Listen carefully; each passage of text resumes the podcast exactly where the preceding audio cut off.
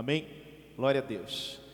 Querido, é, como eu disse essa semana, eu tenho dito acerca desse desafio de crescer, de viver as coisas do Senhor na nossa vida. E antes eu queria que você pudesse abrir a sua Bíblia no livro de 2 Coríntios. Aleluia. Obrigado, filho. Não pode deixar. 2 Coríntios, aleluia.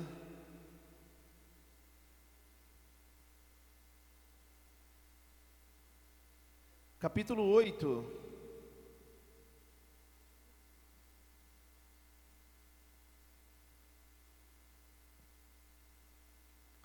Segunda Coríntios capítulo 8, versículo 2. Diga aleluia.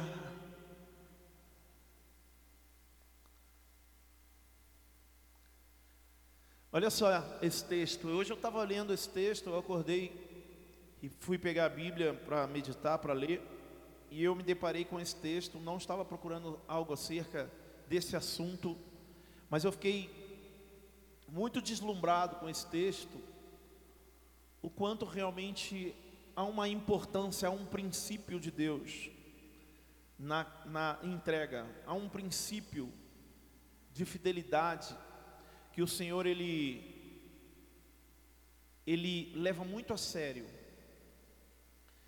E o apóstolo Paulo, quando ele começa a falar acerca da contribuição, da oferta, quando ele começa a falar acerca da entrega, ele usa mais ou menos dois a três capítulos seguidos desse texto aos Coríntios, para que eles pudessem entender a necessidade a necessidade de fazer com que as, a igreja, os santos, pudessem ser supridos. E olha o que ele fala no, nesse texto: no meio da mais severa tribulação, a grande alegria e a extrema pobreza deles transbordaram, ó, overflow, amém, ó, transbordaram em rica generosidade. No meio da mais severa tribulação, a grande alegria e a extrema pobreza deles transbordaram em rica generosidade. Pode deixar, tá? Esse texto aí. Daqui a pouco eu vou ler o, outro. Por que, que eu, eu comecei a, a ler? E ele me chamou a atenção nesse transbordaram, porque nós estamos vivendo essa semana o overflow, que é o transbordar de Deus. E quando eu enxerguei esse texto, essa palavra transbordaram, quando a gente ouve esse termo transbordar, nós logo nós logo nos identificamos como aqueles que precisam do transbordar. Precisam que o Senhor transborde algo em nossa vida. Quando a gente começa, por exemplo, a ministrar sobre transbordar, nós podemos citar muitas coisas. Podemos citar o transbordar da presença de Deus, podemos é, citar o transbordar da bênção do Senhor, podemos citar o transbordar daquilo que Deus tem de milagres na nossa vida. Mas quando eu li esse texto, eu muito me identifiquei com ele, por quê?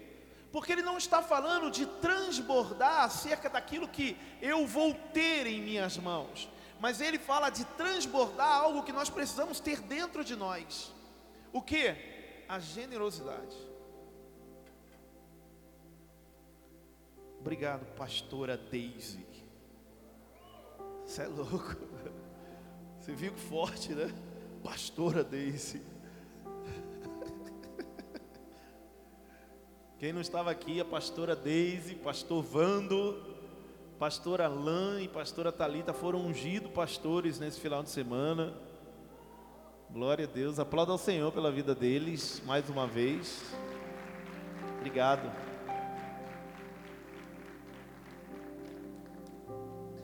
Ele está falando aqui que esse transbordar que veio na vida, ou melhor, esse transbordar precisava acontecer é, em toda a igreja. E ele estava dizendo que não era uma generosidade transbordante na riqueza. Ele está falando que o transbordar da generosidade era em meio à tribulação. Mas entenda, igreja, não era uma tribulação qualquer. Não era uma tribulação passageira, era uma severa tribulação.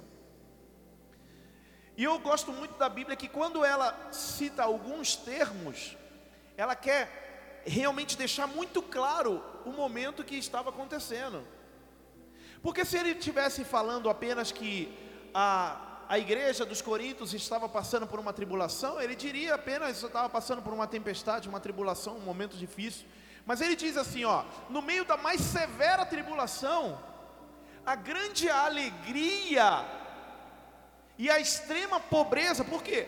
Porque em meio à tribulação severa, havia extrema pobreza, mas muita alegria e muita generosidade. Havia muita pobreza em meio à severa tribulação, pastora Sônia, mas muita alegria e muita generosidade. E ele diz ainda que, ó, havia grande alegria e transbordava rica generosidade. A alegria deles era grande, mas era menor ainda que a transbordante generosidade que aquela igreja estava vivendo. Ou seja, eles estavam vivendo um padrão diferente nas suas ofertas, nas suas entregas. Havia um padrão diferente naquilo que eles entregavam.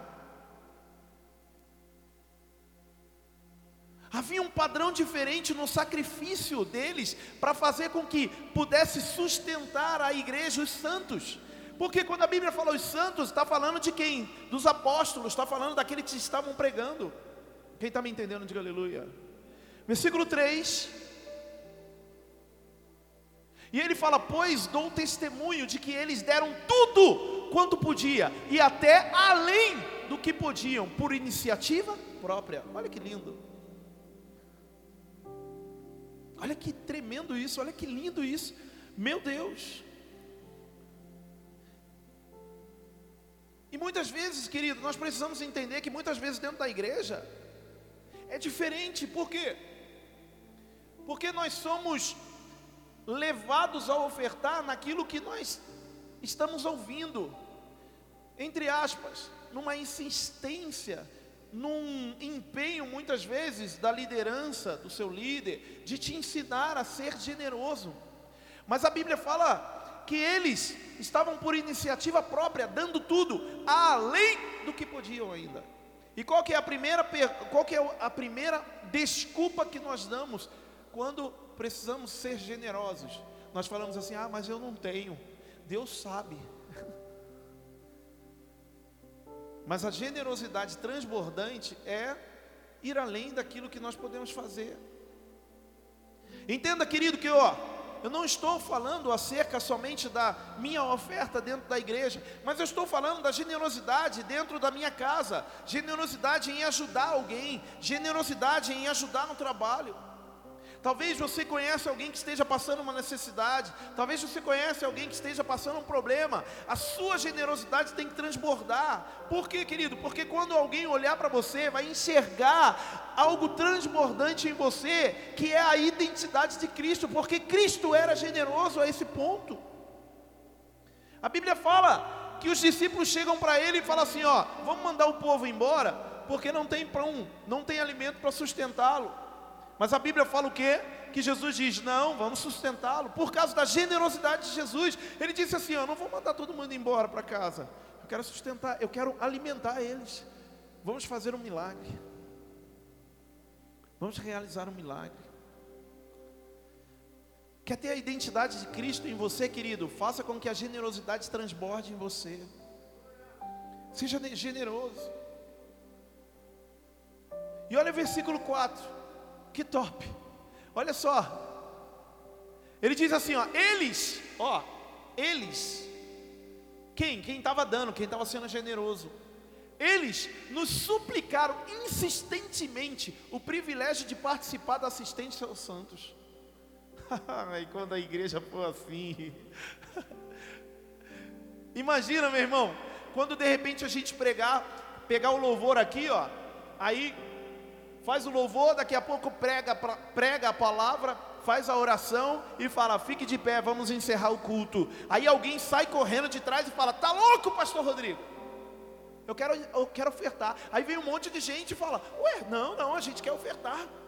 Aí eu falo assim: não, eu não quero fazer oferta porque a igreja não está precisando. Ó, oh, oh, amém. Aí as pessoas olham e falam assim: não, mas nós queremos ter o privilégio de participar na assistência da igreja. Meu irmão, quando você estiver a esse ponto, quando o seu coração estiver desse jeito, você está vivendo transbordada a generosidade de Deus na sua vida. Mas muitas vezes nós fazemos o que? Nos escondemos. Quando nós precisamos participar da assistência, dos, de ter o privilégio de participar da assistência. Nós nos escondemos, nós damos desculpas. E aí, como está a nossa vida financeira? Como está também, querido, aquilo que eu preciso? Porque muitas vezes eu preciso da generosidade de outras pessoas, mas talvez essa generosidade de outras pessoas não venha em mim. Por quê? Porque é um bloqueio que a Bíblia chama de devoradores. E aí não flui as coisas na sua vida. Os dizimistas dessa igreja, e ó, infelizmente eu te falo, os poucos dizimistas dessa igreja são aqueles que têm o privilégio de participar na assistência da igreja, dos santos. Irmão, eu não controlo, a pastora sabe, eu não controlo o dízimo, eu não sei quem entrega, eu nem quero saber, eu não gosto de saber até. Mas eu vejo uma necessidade tão grande de toda a igreja participar disso. E aí, uma vez a gente falando sobre dízimo, aí ela falou assim, a pastora comentou assim, ó, nossa, vem uns dízimos às vezes de dois reais, três reais. Aí nós olhamos e falamos assim, olha a fidelidade da pessoa. Não é oferta, é dízimo. Por quê? Porque ela pega 20 reais, ela entrega 2 reais, porque é o dízimo dela, 10%. E aí talvez a pessoa pense assim, mas é pouco, eu não vou dar 2 reais, mas é a fidelidade que vai fazer ela ser colocada no muito. Se nós não conseguirmos ser fiel no pouco, querido, no muito, você vai olhar e vai falar, ah, mas é muito para dar para a igreja. Quem está entendendo, diga aleluia. Diga ao seu irmão do seu lado, diga, é necessário você participar da assistência na igreja. Quem está entendendo, diga aleluia. Amém ou não amém? Muitos pastores olharam para nós nessa pandemia e falaram: e aí, Rodrigo, como é que a igreja está sendo sustentada com fechado, com a igreja fechada, com poucas pessoas? Aí eu disse assim: ó, tem uns fiéis lá. E olha, meu irmão, eu te falo que em meio a meses difíceis, alguém se levantava e vinha com uma generosidade rica e transbordante e abençoava a igreja. E isso, nossa, como nos deixava felizes e mais, é, com muito mais fé, que é a igreja é do Senhor. E eu queria que você pudesse compreender isso, e entender e colocasse isso no seu coração. A igreja cresce, você cresce, a igreja prospera, você prospera. A igreja, querido, nós precisamos olhar a igreja como a nossa imagem. Por isso que você vê, meu irmão, a gente tenta fazer coisas e coisas aqui para melhorar tudo para você. Por quê? Porque é a nossa imagem, a igreja é a nossa imagem. Além de ser a casa do nosso pai, a nossa casa, mas ela precisa crescer como a nossa imagem. As pessoas vêm aqui e falam: Nossa, que som top, que som bom. Mas é por quê? É para as pessoas que vêm aqui uma vez ou outra? Claro que não, é para você que está aqui toda semana. Por causa da iluminação, olha isso, iluminação aqui, ó. Aí você olha e fala, é simples, né? É baratinho. Não é. Mas vale a pena, porque a igreja é bonita para você. Quem está entendendo, diga aleluia. É isso que nós precisamos entender. A igreja é minha, a igreja é sua. Então eu quero te fazer, meu irmão, um convite a participar do privilégio de prestar assistência aos santos, à igreja do Senhor. Seja fiel. Eu quero te desafiar a ser dizimista, antes ainda do final do ano. Que talvez você olhe e fale, ah, mas eu vou esperar para o ano 2022. Não, comece agora. A ser um dizimista nessa casa. A ser um ofertante fiel. Nós temos um voto aqui que todas, todos, quer dizer, algumas pessoas participam, entregando 100 reais de oferta todo mês, além do dízimo. Ele entrega o dízimo dele uma oferta de 100 reais como um voto de do aluguel. Entre nesse voto. É só você ir ali na recepção e você se informar e falar: Eu quero entrar nesse voto. Para quê? Para que a igreja realmente seja sua. Porque muitas vezes a gente fala: A igreja é minha, mas não queremos participar, né, Paula? Naquilo que a igreja precisa. Quem está entendendo, diga aleluia. Diga, bata assim no peito e fala: A igreja é minha, por isso eu preciso cuidar dela. Amém? Eu queria que você só fechasse seus olhos por um, um minutinho. Feche seus olhos. Eu quero fazer uma oração muito profética de batismo de generosidade na sua vida. De batismo de generosidade. Feche seus olhos.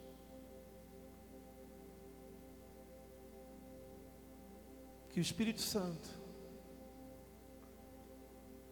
possa, em nome de Jesus, nessa noite, derramar águas vivas de generosidade no coração de cada um nessa igreja. Nós queremos apenas não ter generosidade, mas transbordar em generosidade. As pessoas vão nos olhar e vão identificar Jesus em nós através da generosidade. E com transbordar da generosidade, eu creio que haverá muitos milagres da tua parte, Senhor. Na vida daqueles que necessitam, precisam, em nome de Jesus. Batiza-nos.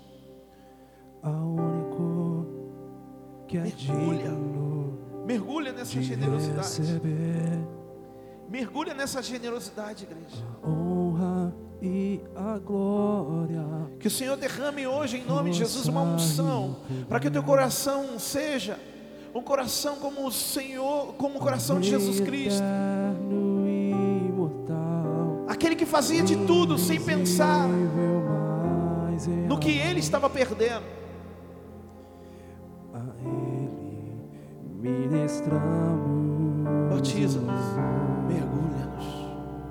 Deixa o Espírito Santo, em nome de Jesus, direcionar você a ofertar hoje. Que é digno Eu não vou falar valores aqui, eu não vou falar o que nós precisamos, mas eu quero, em nome de Jesus, pedir que o Espírito Santo coloque no seu coração quanto você pode ser generoso. generoso.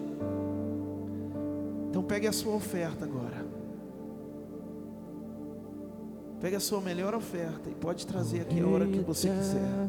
Imortal, invisível, mais real. Entre nesse voto hoje ali, ó, na recepção. Entre no voto de ser um dizimista fiel.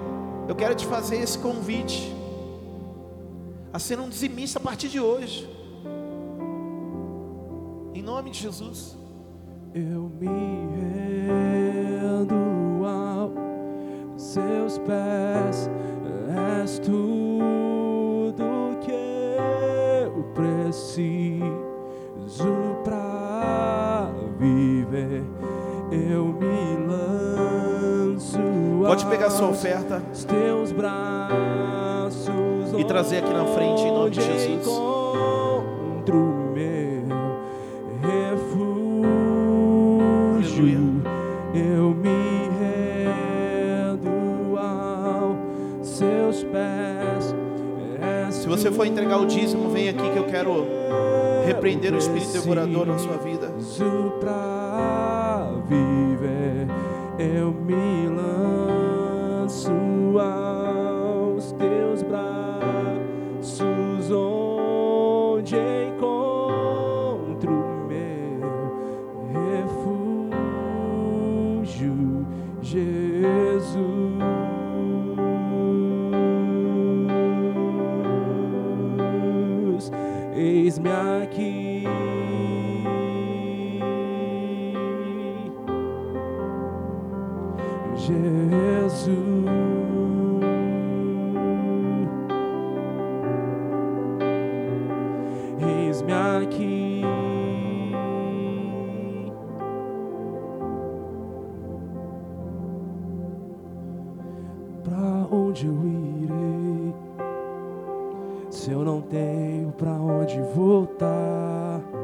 Só tenho você, Deus.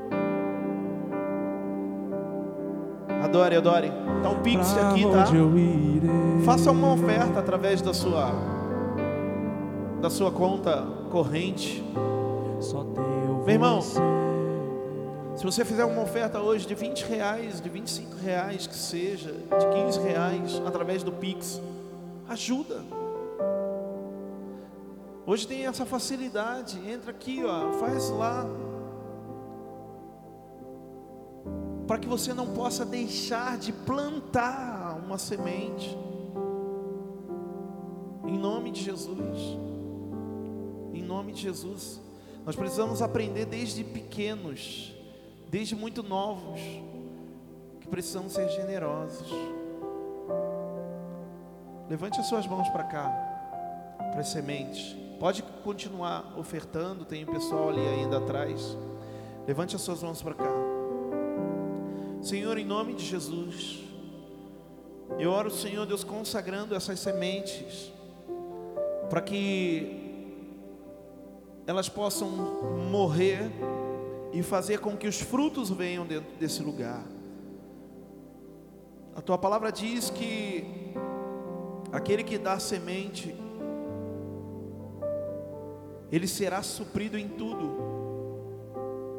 Portanto, em nome de Jesus, Deus, aqui sementes que a tua igreja entregou.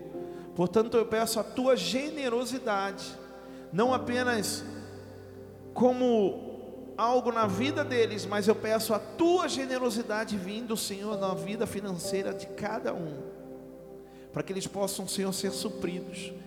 Libera os milagres em nome de Jesus na vida financeira da tua igreja. Senhor Deus, eu repreendo o espírito devorador na vida dos dizimistas e declaro em nome de Jesus portas abertas naqueles que estão desempregados, naqueles que estão passando dificuldades. Que o Senhor seja o supridor na casa deles, em nome de Jesus. Que eles sejam, Senhor Deus, que eles sejam grandemente, Senhor Deus, transbordar, que haja um transbordar das tuas bênçãos sobre a vida de cada um, em nome de Jesus. Quem crê, diga glória a Deus, aplauda ao Senhor, amém. Aleluia, aleluia, glória a Deus, amém. Eu queria continuar compartilhar uma palavra que o Senhor colocou no meu coração. Amém?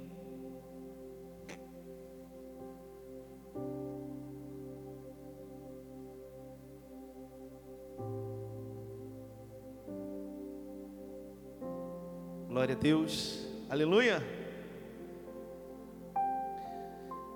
Gálatas capítulo 4, versículo 19. Continue aí que nós vamos hoje adorar muito o Senhor. Gálatas capítulo 4, versículo 19.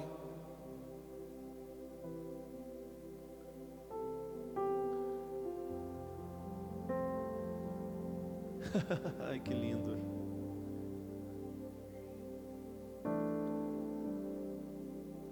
Escute o que Deus tem para nós nessa noite.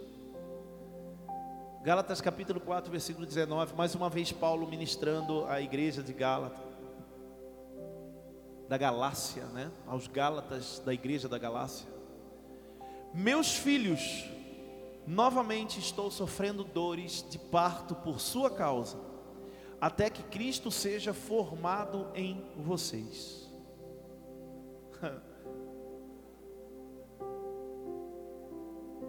Esse texto é muito lindo, é muito lindo.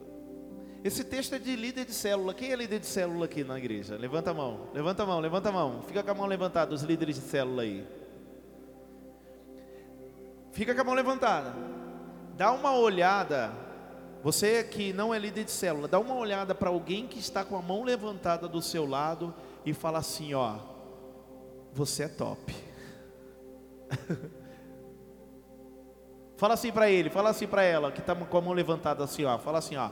Parabéns. Aleluia. Por quê? Porque esse texto aqui ele tem tudo a ver com o líder de célula. Porque Paulo ele estava falando à igreja e ele estava dizendo assim, ó, oh, vocês, filhos, filhos, novamente, ó, novamente. Por que novamente, Letícia? Porque já havia acontecido outras vezes. Não era de vez em quando, era sempre. E ele fala assim: ó, novamente estou sofrendo dores de parto por sua causa, até que Cristo seja formado em vocês. Meu irmão, entenda uma coisa, escute isso, preste atenção.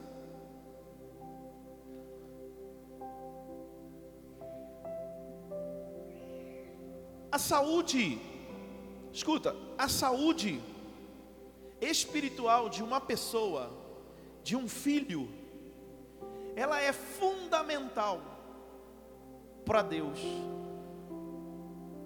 A saúde espiritual, a saúde espiritual de uma pessoa, ela é fundamental para Deus. Por que a saúde espiritual de uma pessoa é fundamental para Deus? Por quê? Porque a Bíblia fala que Deus ele enviou seu filho para morrer por nós, para que pudesse nos salvar, para que pudéssemos ser subir aos céus e morar com ele. Então, se Deus faz o sacrifício de enviar o filho dele, será que Deus queria que nós morrêssemos espiritualmente? Claro que não, né? Então Deus, como Pai, ele quer que a nossa saúde espiritual seja seja realmente inabalável, para que a gente possa continuar firme na presença de Deus até a volta de Jesus Cristo. Quem crê nisso, diga amém. E nós precisamos entender, querido, que quando eu falo sobre saúde espiritual, eu estou falando quem você é, como você está dentro da igreja como você está espiritualmente, porque muitos foram para o encontro com Deus. Quem foi para o encontro com Deus? Você voltou, meu irmão, com uma saúde espiritual invejável. Lindo, tremendo, você voltou forte, você voltou lá curado, voltou liberto, você voltou sadio. E aí algumas coisas começam a acontecer. Você estava no incendiado, você se incendiou, você tomou ali, é, é, derramou, foi derramado muita unção sobre a sua vida, mas algumas coisas começaram a acontecer, ou continuaram acontecendo. E aí eu pergunto: como está a sua saúde espiritual? Por quê? Porque como eu disse, se a nossa saúde espiritual ela é fundamental para Deus, então eu preciso cuidar da minha saúde espiritual para que eu possa ser salvo. E muitas vezes nós achamos que vir para a igreja já basta, mas não, nós precisamos nos analisar, olhar para dentro de nós e fazer uma palavra, ou melhor, e fazer um. Põe o um tema para mim. E fazer um check-up na nossa vida espiritual. Aplauda ao Senhor, aplauda ao Senhor Jesus.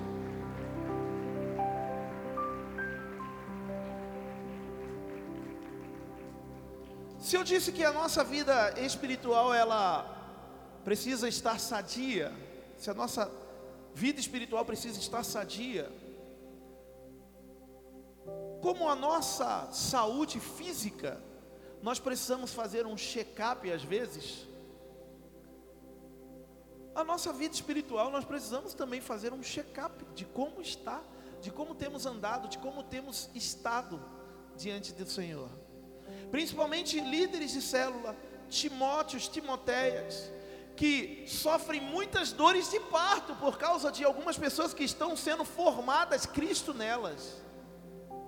E às vezes a gente acha que começamos a fazer ministério, começamos a cuidar de alguma coisa na igreja e achamos que, puxa, tudo está bem e é só ir fazendo que basta. Não, meu irmão, algumas coisas, alguns problemas, algumas, é, escuta, enfermidades espirituais acontecem. Alguns cuidados são indispensáveis, diga assim: alguns cuidados são indispensáveis na nossa vida espiritual. Quem está entendendo, diga aleluia. Quem já fez um check-up aqui num hospital? Levanta a mão. O que é o check-up? É aquele exame que faz geral. Quem já fez? Da cabeça aos pés, é. Quem já fez? A maioria. E quem fez sabe que algumas vezes, em vez de estar tá tudo certinho, tiveram alguns probleminhas. É. Eu lembro que eu fui fazer um check-up, uma vez por ano eu faço check-up, uma vez por ano, até por causa do meu trabalho. E aí eu fiz um, todos os exames, exame de urina, exame de sangue, exame de colesterol, exame, um monte de exame. E eu sou novo, né? Novo, a gente acha que não precisa fazer exame, né? É verdade. 28 anos, tá? E aí eu fiz os exames, aí o médico né, a gente não entende, pega aquele exame que fala um monte de coisa lá, um monte de número, e aí joga na mão dele, fica sentado esperando. Aí ele olhou, abriu, abriu, olhou para lá, olhou para lá e perguntou: quantos anos você tem? Eu falei: 28. Aí ele continuou e tal. Aí ele olhou: nossa, tão novo. Mas aí de repente ele parou num aqui e falou: opa, tem um negócio aqui. Aí quando ele falou: opa, eu falei: ai meu Deus. Ai, Jesus que, que é, doutor? Aí ele falou assim: rapaz, você é muito novo para você ter o nível de glicose no sangue alto. Você tem um pouco de diabetes. Como é que ele falou? Hã? Pré, como é que é? Pré, sei lá, uma coisa assim. Falou um negócio parecido com isso aí. Aí ele falou assim: você precisa cuidar. Aí ele perguntou: você tem alguém na sua família?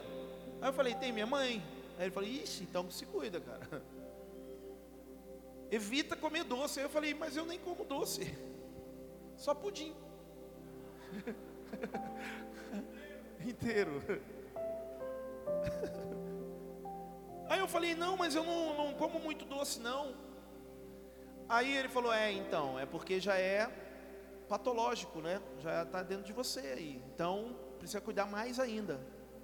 Aí eu fui e comecei a cuidar. Eu, por exemplo, tomo café, não coloco açúcar, tomo alguns tomo algumas coisas e eu não, não coloco açúcar, não coloco nada de açúcar. Né, a pastora sabe. Suquinho, né? Esse suco de caixinha, suco de coisa tal, eu não tomo, porque eu sei que tem muito açúcar. Mas eu estou cuidando da minha saúde espiritual ou melhor, minha saúde física. Mas quando nós nos deparamos num check-up espiritual de Deus e nós encontramos um probleminha, o que, que nós fazemos, hein? E o pior de tudo, querido, o pior, quando você encontra, beleza, você vai tomar um medicamento, você vai ser tratado, você vai começar a fazer lá você vai começar a, a, a, ter um tratamento terapêutico, né? Através de remédio, alguma coisa assim. Mas e quando você, pior ainda, não faz o check-up? E eu estou falando físico. Quando você não faz o check-up, aí passa, passa, passa. Aí quando se descobre, por causa de dores, por causa de algum mal que você está vivendo, aí vai, eu vou no hospital. Aí você vai o negócio já está avançado. E aí quando está avançado, o tratamento é muito pior. Não é verdade? Quem está entendendo aqui? O tratamento é muito pior quando o estado está avançado da enfermidade física, seja no fígado, seja no estômago, seja em alguma outra coisa. Eu lembro que o Vitor, né, amor? O Vitor, nós, quando ele era pequenininho, nós mudamos de médico, de médica, né? Ele estava passando no hospital, aí mudou. Aí quando ele passou com uma médica nova, a médica pediu um monte de exame. A gente ficou até meio chateado. Nossa, para que isso tudo? Né? Tinha o quê? Três anos, quatro anos?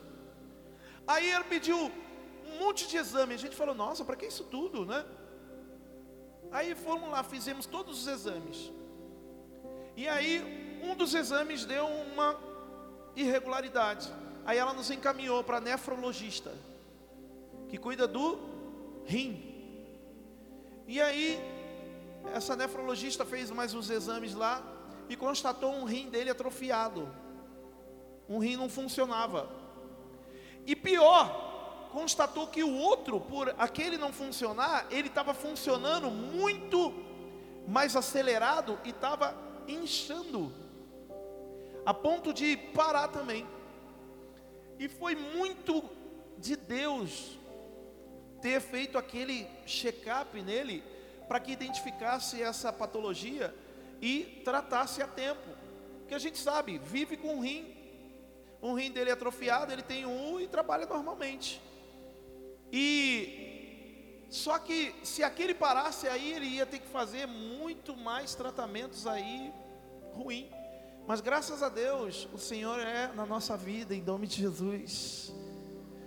E além daquele check-up, né? Deus ele Deus ele nos impressionava quando a gente ia fazer o exame, a médica olhava e falava: "Nossa, Glória a Deus, lembra que ela falava até assim: glória a Deus, ele não sente nada, ele não sente dor, ele não sente nada. E aí a gente falava: glória a Deus mesmo, porque nós oramos para isso. Então, não precisou fazer algo rápido, ou melhor, pior, por quê? Porque se descobriu rápido. E aí, medicou, tratou e pronto.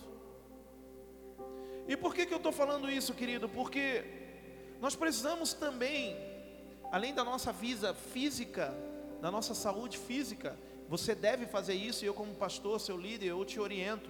Faça um check-up da sua saúde física.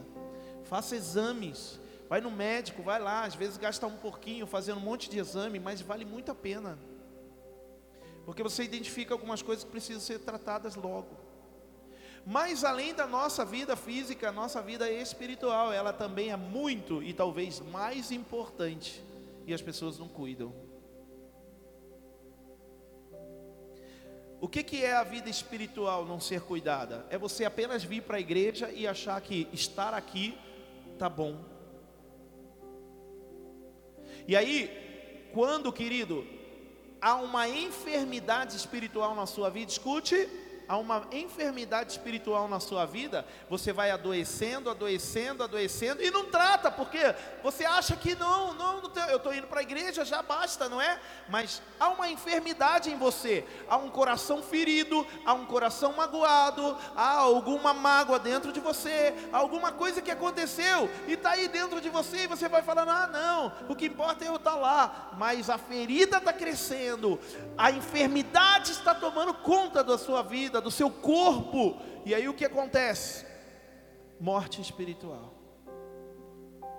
E aí uma pessoa que estava tão bem dentro da igreja, ela estava vindo sempre, mas de repente pergunta: "Ué, cadê tal pessoa? Ela desviou, ela está no mundo. Por quê? Porque morreu espiritualmente. Estava enferma dentro da igreja estava enferma na célula, no discipulado, mas não fazia um check-up, não se examinava, não olhava para dentro de si. E muitas vezes, escute isso, igreja, oh, escuta, muitas vezes nós olhamos para a nossa liderança, para o nosso pastor, para a nossa igreja e passamos a responsabilidade para eles. Não, eles que têm que cuidar de mim, mas é você que precisa se examinar, fazer um check-up na sua vida espiritual. Não, não transfira a responsabilidade. Por quê? Porque se eu, por exemplo, não tivesse ido no médico, feito o exame, ele não descobriria, ele não mandou, ele não foi me buscar em casa e falou: você tem que fazer o exame. Não. Eu que falei, eu preciso fazer exames. Você precisa fazer um check-up espiritual na sua vida, como você está com Deus, como você está, como está o seu coração, como está a sua alma, como está a sua mente.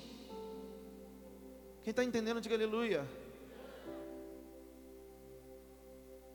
E ó, eu falo, querido, que o nosso estado espiritual, pastor Vanderlei, forte isso. Ele diz como nós estaremos amanhã, como nós estaremos no futuro.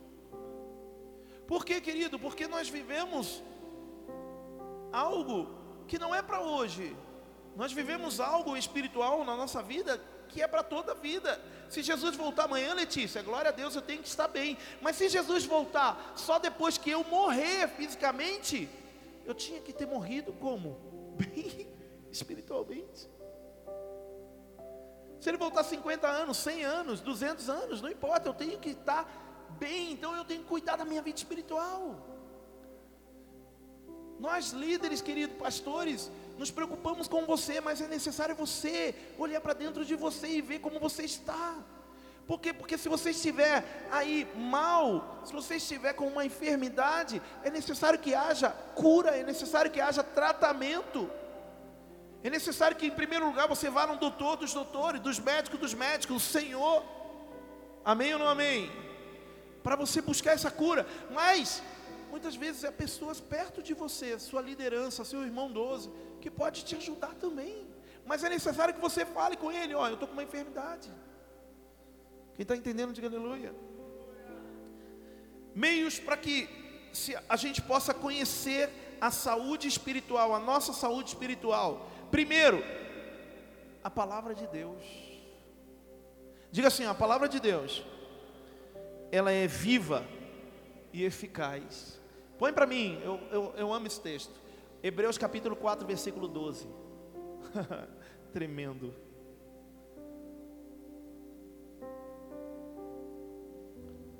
Uau!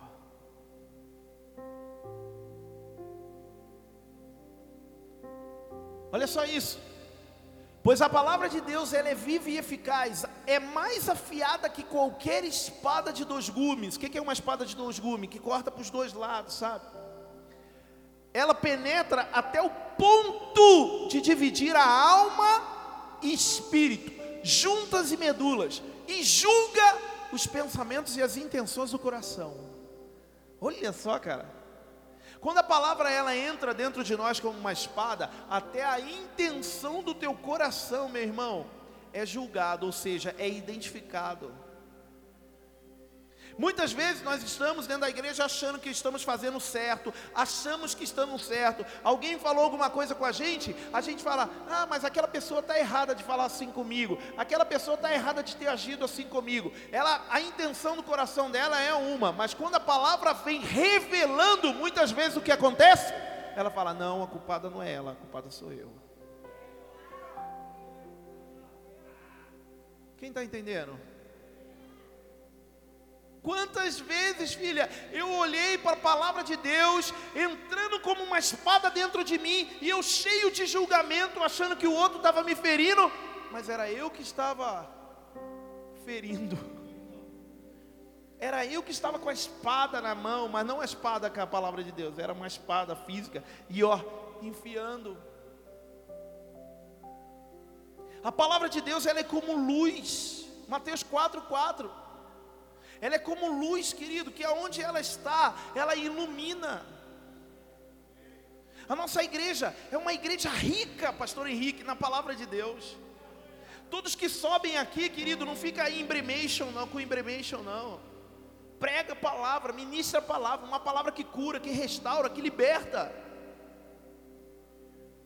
Todos aqui, seja um jovem aqui de 15 anos, 14 anos, meu irmão, você dá a palavra para ele, ele debulha o negócio e ministra ali como o Espírito Santo nele.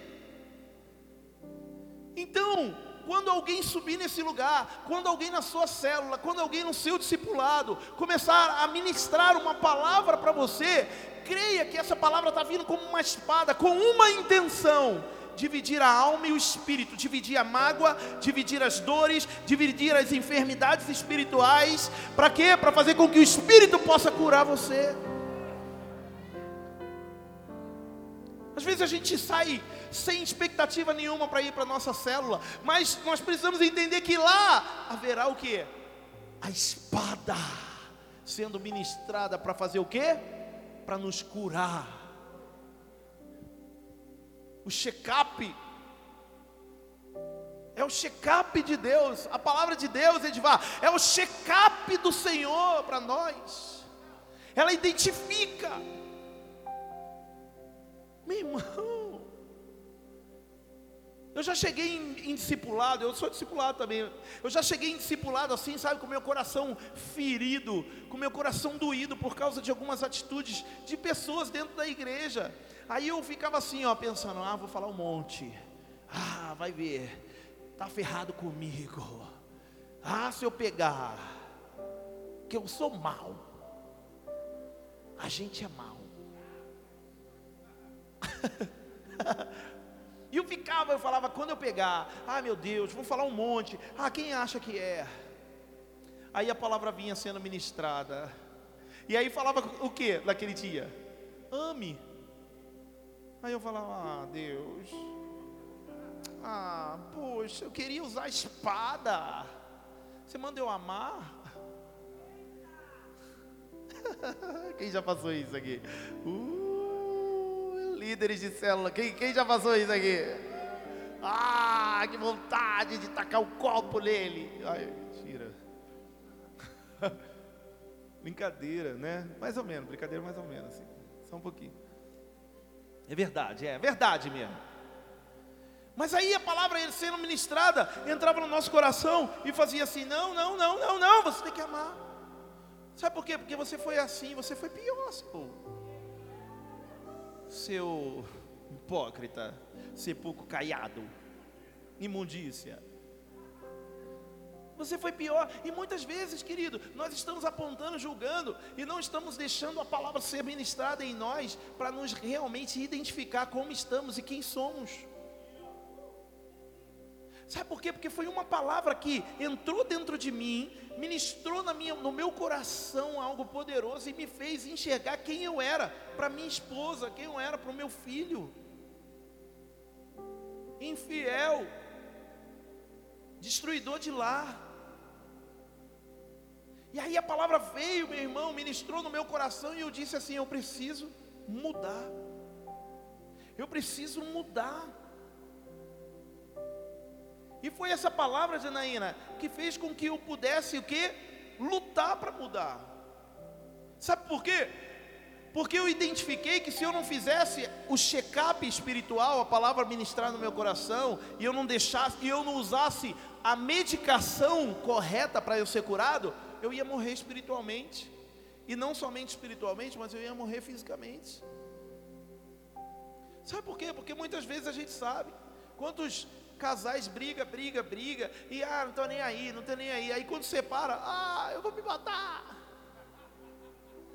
É, ah, minha vida acabou. Aí não dá valor quando está casado, não dá valor lá quando está junto. Está falando, ah, vou jogar tudo para o alto. Mas quando joga tudo para o alto, aí depois quer ficar pegando. Ah. Cuida agora que está na mão. Check-up espiritual, quando eu falo de check-up espiritual, através da palavra de Deus, não estou falando somente é, é, da nossa vida espiritual, mas estou falando para eu olhar e. Opa, peraí, como eu sou como marido? Como eu sou como filho? Como eu sou como pai espiritual? Sou como líder, como pastor? Sou como irmão 12? Check-up espiritual, querido, é olhar para dentro de nós, através da palavra de Deus. Eu dei o primeiro meio aqui, é a palavra de Deus. E a palavra fala o tempo todo conosco. Quando eu ligo no rádio um louvor, meu irmão, é, um, é uma ministração da palavra de Deus em mim. Quem está entendendo? Então, ó, escute isso, preste atenção, escuta, oh, pelo amor de Deus. Para de ficar fugindo da palavra de Deus.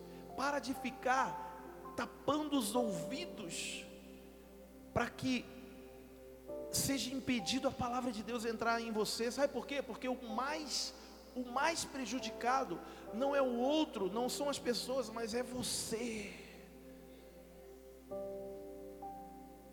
Quem está entendendo, diga misericórdia.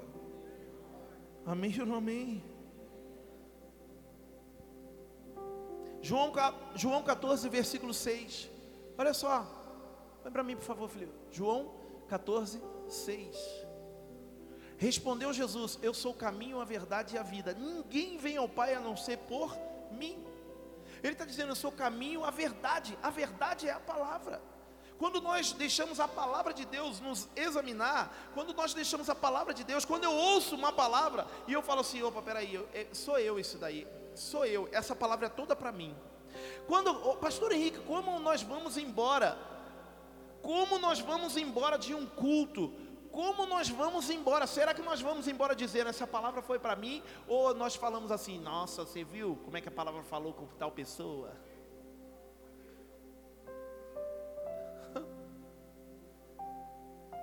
E Deus está querendo curar nós, querido. Deus está passando o check-up dele em você através da palavra sendo ministrada na sua vida e você está fazendo o quê? Ai, olha, fala a Deus com ele. Tem que falar, fala a Deus comigo. Faz isso, levanta a mão assim ao Senhor e fala assim: fala Deus comigo. Diga aleluia, aplauda o Senhor por isso.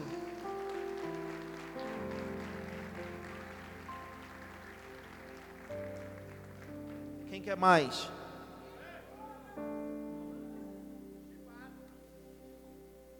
Agora eu vou falar uma coisa aqui que vai pegar vocês.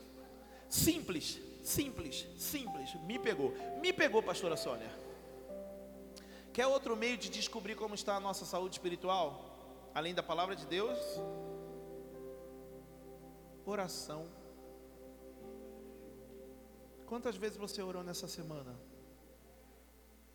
Estou falando aquela oração de Senhor, agradeço o alimento, é, abençoa e manda mais. Em nome de Jesus, amém. Estou falando isso aí, irmão.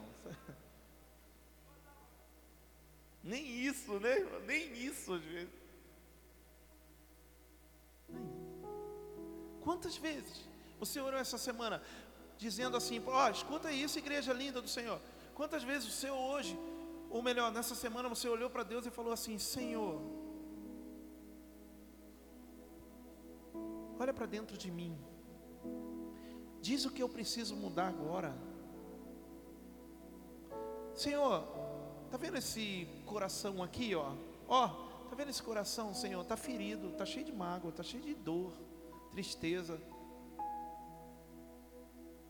O que, que eu preciso fazer para mudar? O que, que eu preciso fazer para sarar, Deus? Você já fez essa oração, meu irmão? Talvez essa semana? Porque a Bíblia fala que a oração, ela ela pode curar. Quem está entendendo? Diga aleluia.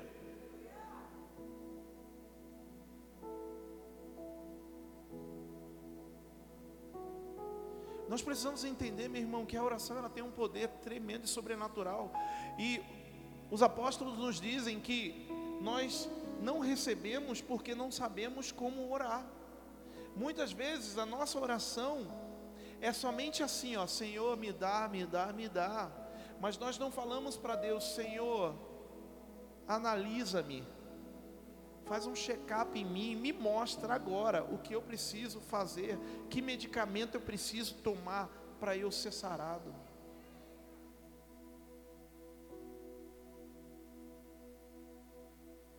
Quem está entendendo, diga aleluia. Segunda Crônica 7,14 diz: Se meu povo que se chama pelo meu nome se humilhar e orar e me buscar e se converter dos seus maus caminhos, então eu ouvirei dos céus, perdoarei os seus pecados e sararei a sua terra. Olha só, isso é lindo. Ele quer sarar a nossa saúde espiritual, mas a Bíblia fala assim: ó, se o meu povo que chama pelo meu nome, então nós temos que abrir a nossa boca, a nossa vida espiritual, querido. Nós temos sido crentes calados, temos sido cristãos de boca fechada, ou melhor, somos boca aberta só de ficar reclamando e murmurando. E eu disse isso há semanas atrás aí. A Bíblia fala que Deus ouve a nossa oração, não a nossa murmuração. E aí a gente acha, querido, que quando fala assim, meu povo que chama pelo meu nome se humilhar e orar, aí a gente fala, ó oh, céus, ó oh, vida, Senhor, não aguento mais, isso que eu estou passando não é para mim.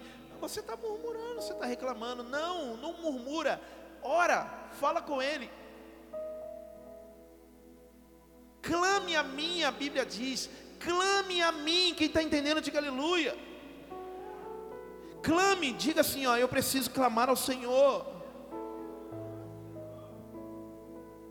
Às vezes a gente acha que está certo, como eu disse há, há momentos atrás. Às vezes a gente acha que está certo, certo. Provérbios diz assim, ó, seu tolo, você pensa que está certo, mas está errado.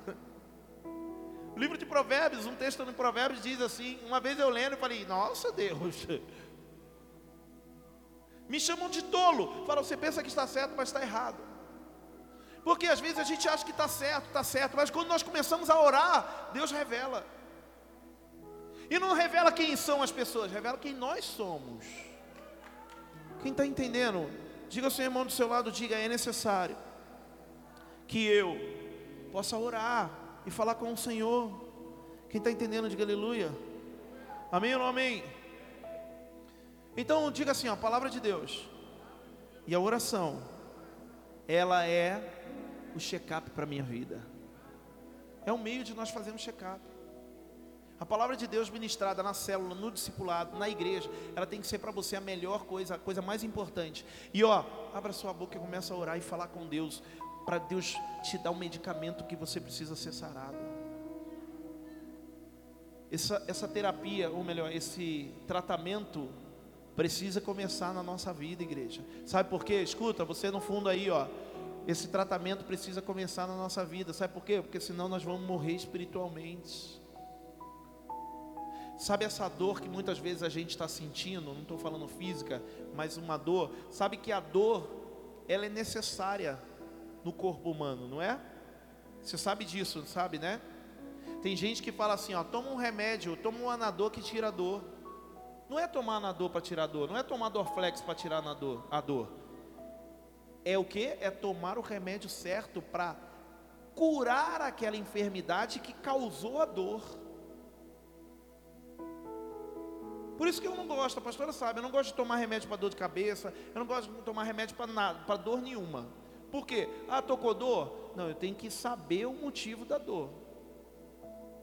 Se é dor no estômago, é gastrite, pode ser, pode ser coisa pior. Então eu tenho que, opa, peraí, eu tenho que ver o que, é, né? Para tratar isso aí. Pastor, por que você está falando isso? Muitas vezes, querido, nós estamos sentindo dores, dores de parto, como disse. Só que, ó, Sabe o que, que são essas dores que muitas vezes estão acontecendo? É Jesus sendo formado dentro de você, fazendo com que você seja sarado em alguma coisa. Sabe quando você passa por alguém assim, ó, e fala assim: Nossa, eu não aguento olhar para essa pessoa. Ai, é uma dor para você. Mas deixa eu te falar, é Jesus sendo formado dentro de você. Sabe como? Dizendo para você assim, ó, perdoa perdoa, porque essa enfermidade vai te matar. Perdoa, pede perdão, libera o perdão. Porque se é dor, se está causando dor, cura, trata isso daí. Está cheio de mágoa, chega lá, senta e fala: Ó, vem cá, eu preciso conversar, eu preciso. Tem um negócio que está doendo aqui. Eu achei que era você, mas sou eu, então eu te peço perdão. Mas meu irmão, para, você vai morrer. E você que estava tão forte, tão cheio de saúde, sabe aquelas pessoas que você vê assim, ó, foi para o hospital, o que, que foi? Meu, deu um treco aí, deu um negócio aí, foi para o hospital, mas ó, tinha uma saúde de ferro, nunca tinha ido para o hospital. Quando foi para o hospital, o que aconteceu?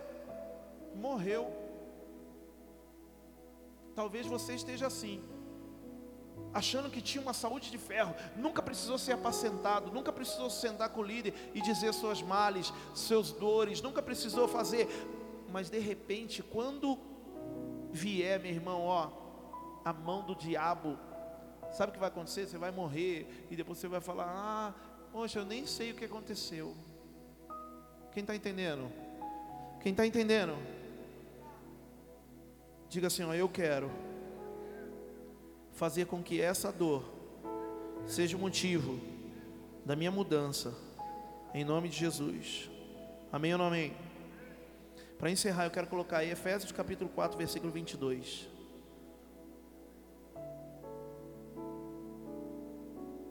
Efésios 4, 22.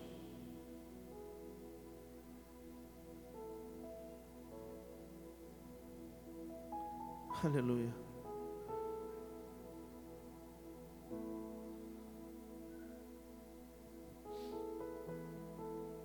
Olha só isso aqui, ó.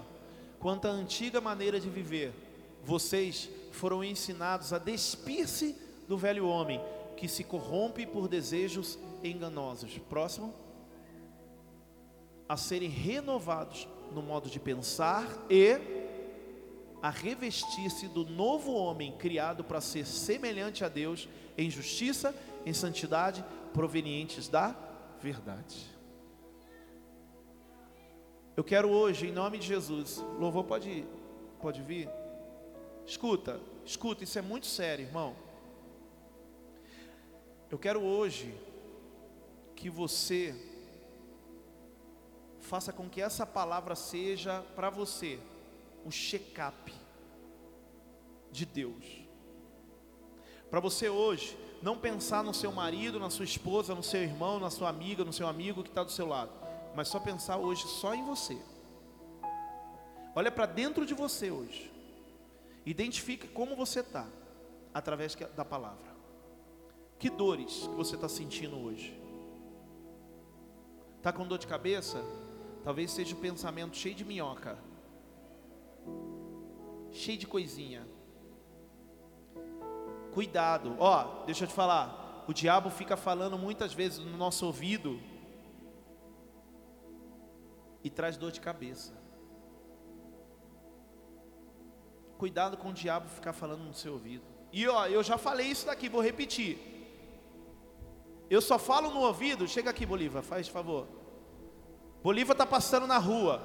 Aí chega eu, nem conheço ele. Eu chego vou falar um negocinho no ouvido dele. O que, que você vai fazer? Se vier alguém desconhecido, falar um negócio no seu ouvido. O que, que você faz? Sai para lá, nem te conheço. Não é verdade?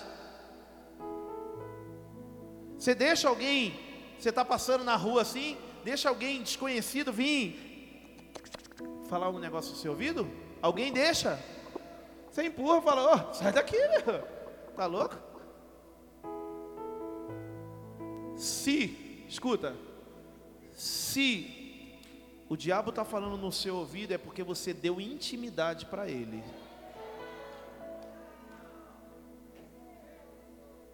Está dando intimidade para o diabo, ele está falando no ouvido. E ó, enchendo a sua cabeça de minhoca.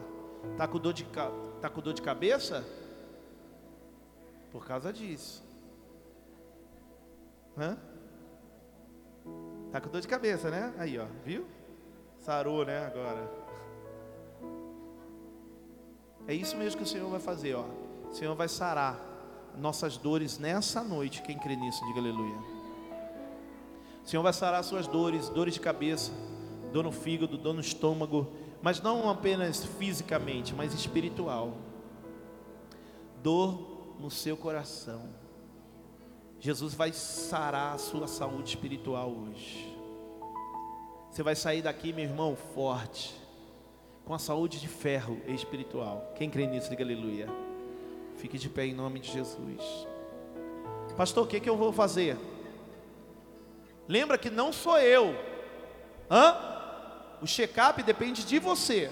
Então o que, que você vai fazer? Você vai pegar essa palavra hoje que foi ministrada. Você vai pegar essa palavra hoje que foi ministrada. Vai fazer uma análise, um check-up da sua vida. Tudo que foi ministrado aqui, Deus falou em quem com você. Escuta, ei, escuta. Pode sair do seu lugar, pode vir para frente aqui, melhor ainda. Mas pega essa palavra que foi ministrada e o que Deus falou contigo.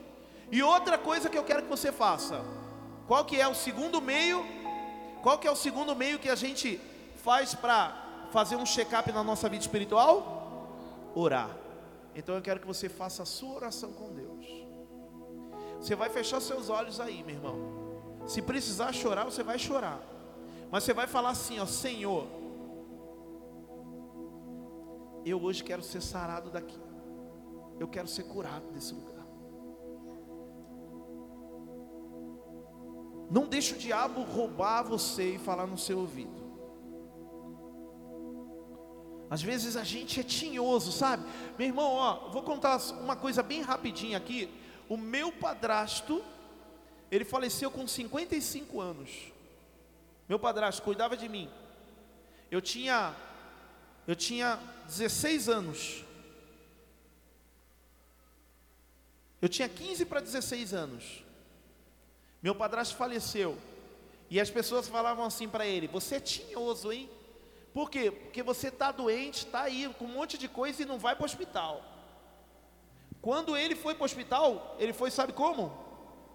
Sendo socorrido, porque deu um infarto do coração. Aí teve um infarto, foi socorrido, ficou internado. Sabe o que, que ele fez? Sabe o que, que ele fez? Ficou internado uns 15 dias lá. Sabe o que, que ele fez?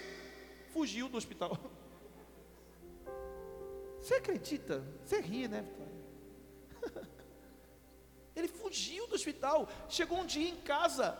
E eu já olhei. Eu falei: Pai, o que você está fazendo aqui? Ah, não quero ficar naquele hospital, não. Falei, mas você está bem? Tô, tô já, tô bem, tô bem, tô melhor. Aí apareceu assistente social lá em casa. Foi buscar ele. Não, você tem que ir para o hospital. Foi uma luta danada. Voltou para o hospital. Aí ficou uns diazinho lá, uns três dias. Queria ir embora, bagunçando com todo mundo, xingando todo mundo. Queria ir embora. Xingava as pessoas. Aí acabaram dando alta para ele e foi embora. Cinco dias depois, deu outro infarto fulminante. Faleceu. Em casa, do meu lado. Eu tinha 15 anos. 15 anos. Nunca esqueci aquele aquela, aquela cena, eu fazendo massagem cardíaca nele, mas era um infarto fulminante, não tinha o que fazer. Aí de repente chegou meus vizinhos, jogamos ele no carro, socorremos, fomos para o Hospital Planalto lá em Itaquera, e eu fiquei sentado na cadeira lá, com 15 anos eu sentado na cadeira e falando com Deus. Falando com Deus. Mas Deus quis assim. Não culpo Deus em nada. Mas aí eu ficava pensando, se ele tivesse no hospital, ele não tinha morrido. Mas foi culpa dos médicos? Foi culpa dos médicos? Do hospital? Você acha que é culpa da igreja? Você acha que é culpa do seu líder? Você acha que é culpa dos seus irmãos? É você que não quer ficar no hospital. É você que não quer ouvir os médicos. É você que não quer tomar remédio. Ora hoje, irmão. Rasga esse coração aí de pedra para ser, para ser transformado num coração de carne e Deus curar você, cara.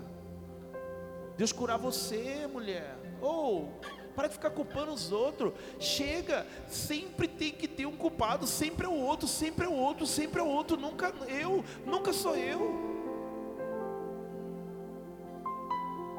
Meu Deus, nunca sou eu, sempre é alguém. Para, reconhece.